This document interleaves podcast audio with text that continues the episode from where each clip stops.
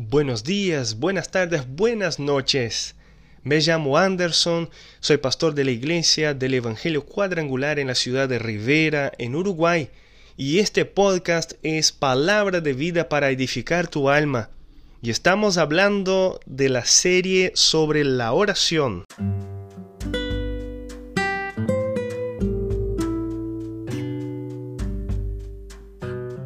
Desde el jardín del Edén, desde el principio, Dios nos diseñó para ser llenos de paz. Por eso, hoy vamos a orar por la paz. Porque si somos imagen y semejanza de Dios como nos enseña la palabra, también fuimos diseñados para ser llenos de paz. Porque nuestro Dios es un Dios de paz. Conforme nos enseña en Hebreos 13:20 que dice, el Dios que da la paz, levantó de entre los muertos al gran pastor de las ovejas, a nuestro Señor Jesús, por la sangre del pacto eterno. Con la caída del hombre, el pecado entró en la humanidad y, el hombre ya no tuvo más paz con Dios. Ya no disfrutaba de la misma paz original del jardín, pero a través de lo que hizo Jesús en la cruz, cuando creemos en el sacrificio de Jesús, cuando creemos en su amor revelado allí, somos reconciliados, como nos dice en Romanos 5.1. Por tanto, habiendo sido justificados por la fe, tenemos paz para con Dios por medio de nuestro Señor Jesucristo. Espiritualmente lo que Dios quiere a través del Evangelio es establecer la paz con el hombre y, y, Dios a través del sacrificio de Jesús en la cruz. Pero también Dios quiere que todos tengamos paz en nuestro diario vivir. Eh, todos nosotros vivimos en algún momento de nuestras vidas angustia, tristeza, estrés, miedos, fobias, ¿verdad? Debilidades, eh, quiero decirte que Dios quiere darte de su paz, porque Él es el príncipe de paz. En Filipenses 4, 6 dice, por nada estéis afanosos, sino sean conocidas vuestras peticiones delante de Dios en toda oración y ruego con acción de gracias, y la paz de Dios, que sobrepasa todo entendimiento, guardará vuestros corazones y vuestros pensamientos en Cristo Jesús.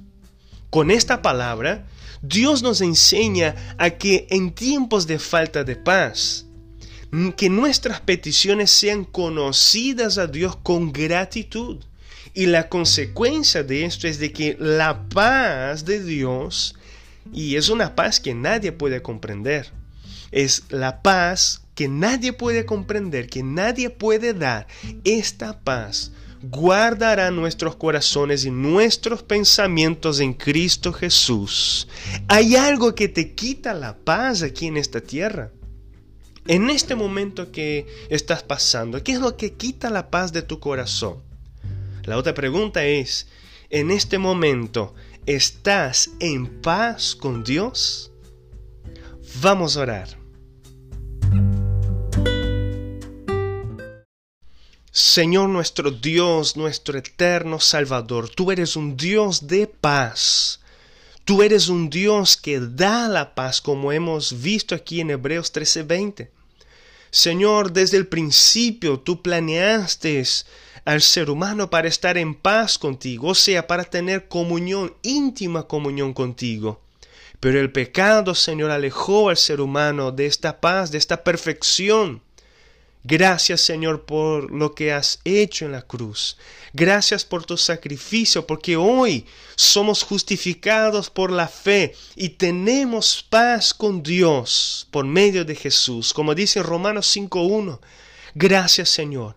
Si en este momento esta persona no está en paz contigo, Señor, oh Dios, que esta persona pueda rendirse a ti, que esta persona pueda entregar su corazón al Dios de toda paz y recibir esta paz espiritual en su corazón. Señor Dios Todopoderoso, También oramos por esta persona que está pasando un momento de angustia, Señor. Un momento de tristeza, un momento de debilidad. Esta persona que quizás está pasando un, miedo, un desafío en su vida, Señor. Dios poderoso, colocamos en tu presencia todo eso como nos enseña en Filipenses 4:6. La paz de Dios que sobrepasa todo entendimiento va a guardar nuestros corazones y nuestros pensamientos en Cristo Jesús. Yo creo, Señor. Yo creo que cuando coloco delante de ti todo lo que me quita la paz en esta tierra, tu paz tu paz que nadie puede entender, Señor, va a guardar mi corazón. Por eso, Señor, inunda esta vida con tu paz, inunda esta vida con tu gloria, con tu poder, en el nombre del Padre, del Hijo y del Espíritu Santo. Amén y amén.